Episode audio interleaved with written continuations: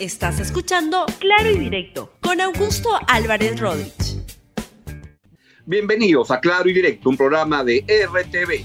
Estamos haciendo este programa justamente en los minutos previos a la juramentación del nuevo gabinete ministerial que lo va a presidir el general en retiro Walter Martos.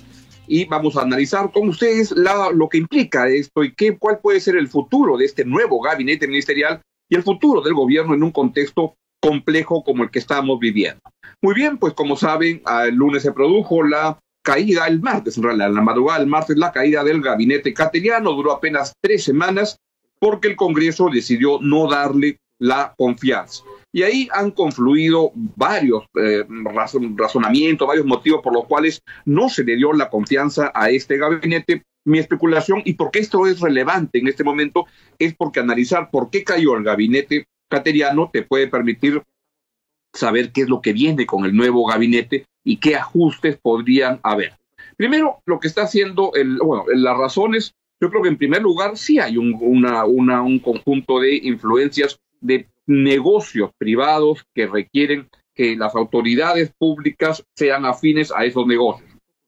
El de la reforma universitaria es uno de ellos y ahí hay evidencia clarísima, amplia, que el señor Luna Galvez está muy comprometido con ese, con ese tema y que quiere tumbarse al ministro de Educación, al señor Martín Benavides. Eso es innegable y no hay ninguna duda, la evidencia está ahí. Pero junto con eso hay también otros razonamientos y otros motivos que van en esa dirección.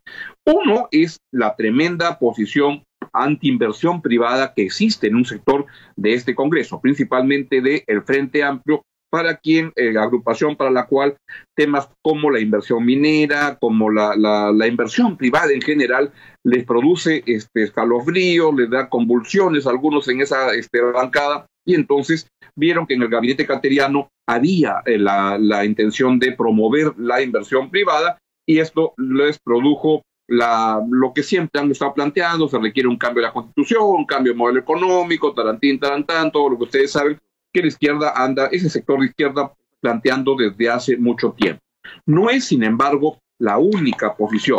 También hay, creo, este, sectores políticos que observan que la, el señor Martín Vizcarra, como presidente de la República, si es que fuera, si, si siguiera siendo un presidente popular hasta el final de su mandato, lo que ocurriría es que creen algunos sectores en el Congreso que sería alguien que tendría la capacidad de apoyar con éxito a algún candidato o candidata presidencial en el año 2021. Y eso le, perturba a agrupaciones que están pensando postular con fuerza en esta próxima competencia presidencial. Y entonces todo lo que sea Martín Vizcarra les huele mal y disparan. Y claro, no disparan con la puntería de un, de un rifle, este, de un francotirador, que le disparan a Cateriano, sino que más o menos que responden como jugando bowling y entonces tiran la bola, hacen chuza y se llevan todo lo que encuentran por delante y se encontraron con el gabinete presidido por este que estaba presidido por Pedro Cateriano. Junto con eso hay también, eso no se puede negar y es evidente, desesperación en el país y muchos congresistas o algunos recogen esa desesperación que ven en las regiones donde van, en el país, por gente que se está muriendo, se está muriendo porque no encuentra una cama UCI, porque no, se, no encuentra el balón de oxígeno y eso genera desesperación en mucha gente. Y un sector del, eh, del, del, del, Congreso cree que cambiando al gabinete va a tener un nuevo enfoque y vamos a poder salir adelante. Yo tengo mis serios reparos a esa posición, pero entiendo que algunos congresistas estén muy desesperados por eso que está ocurriendo. Hay otros sectores del Congreso que son anti todo. Por ejemplo, el UPP, de, que hoy lo maneja Antauro Humala, este, le alquilaron el partido, un partido que se ha alquilado a lo largo de la historia del Perú al mejor postor siempre, pues tienen una posición antisistema, anti todo, y siempre van a votar en contra de todo lo que ocurra.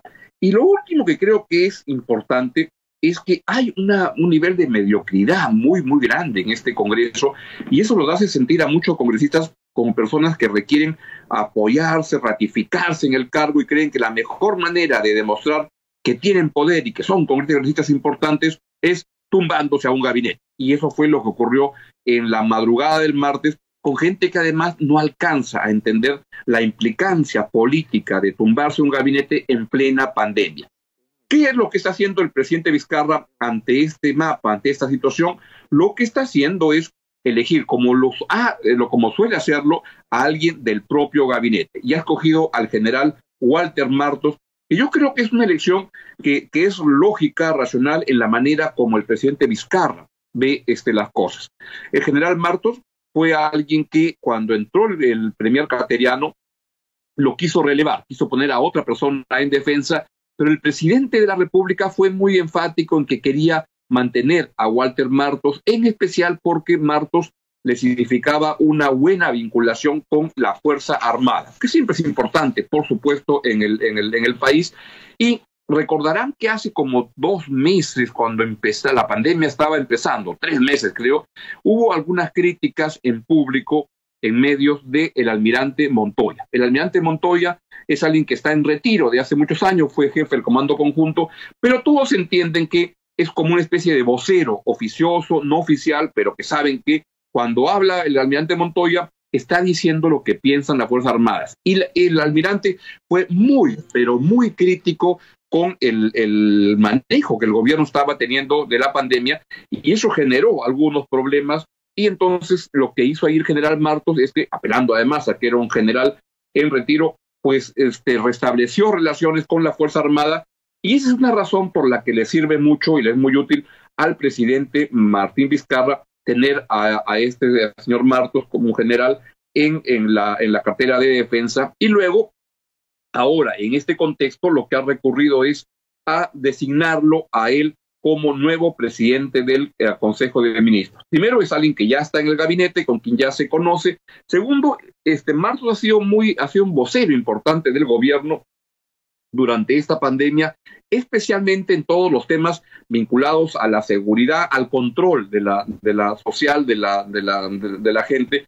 Debo decir que no se ha hecho con mucho éxito. El control en mercados no ha caminado muy bien la, ¿no? la movilización de la gente es algo que no ha funcionado del todo bien y ahí existe gran parte de, la, de los problemas de por qué no se han podido corregir a la pandemia. Es cierto además que no es una, un asunto este, sencillo porque lo que ocurre es que en Martos es que eh, tenemos una, una, población que donde la mayoría defiende. Quiero parar acá porque nos vamos a Palacio de Gobierno de una vez porque va a empezar la ceremonia. Así es que vamos con la ceremonia y es lo que les quería contar en claro directo y ya más tarde les contaré qué es lo que implica esto. Adelante con la ceremonia.